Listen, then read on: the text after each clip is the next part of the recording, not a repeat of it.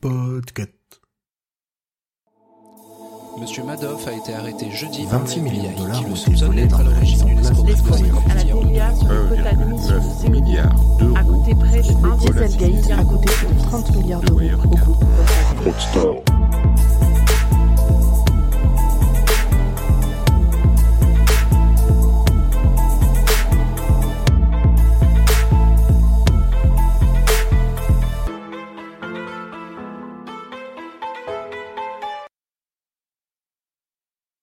Bonjour tout le monde, bienvenue dans cette bah, bande-annonce pour la saison 2 et aussi pour expliquer pourquoi depuis un an le flux n'a pas d'épisode.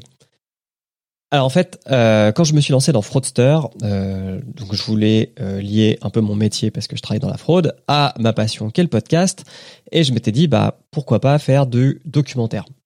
Alors je fais un petit aparté mais si jamais vous êtes abonné au Patreon, vous savez déjà ce que je vais dire parce que je l'ai filé en, exclusi- en exclusivité aux Patriotes. Donc, vous pouvez passer cet épisode. Sinon, restez avec moi.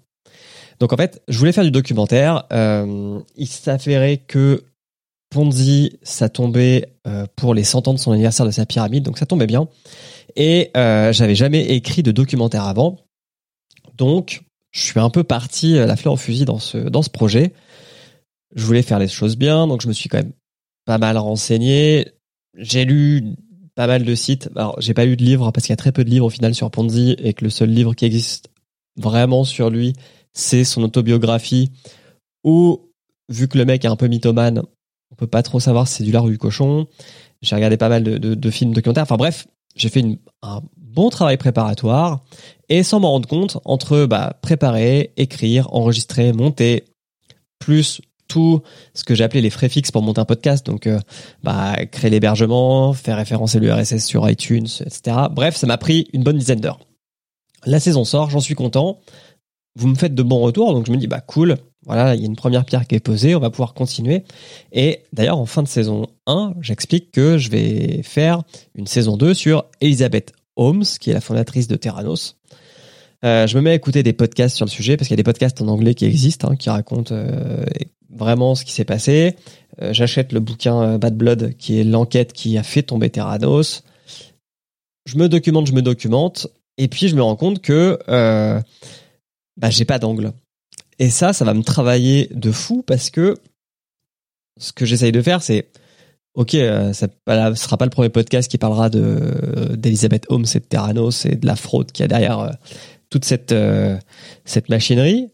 Mais si j'apporte rien de nouveau, vraiment, j'ai pas envie de le faire.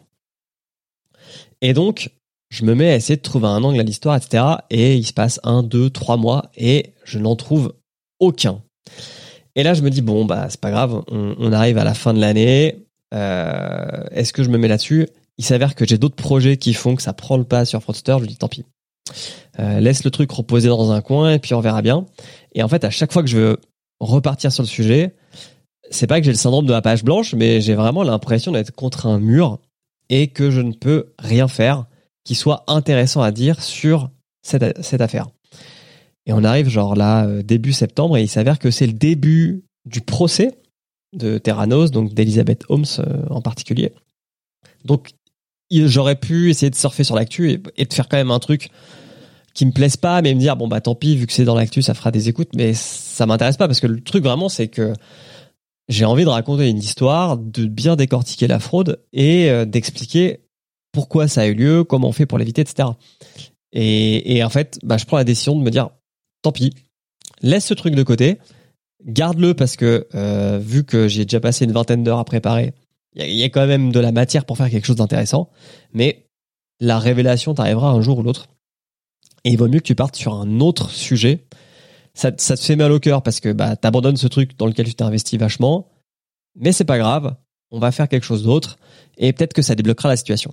Donc, pour la saison 2, je ne vais pas faire Elizabeth Holmes comme je l'avais dit en fin de saison 1, mais je vais le faire sur un joueur de poker qui a triché dans des parties euh, qui étaient euh, euh, réelles, enfin réelles, dans des parties qui étaient physiques, mais retransmises sur Internet.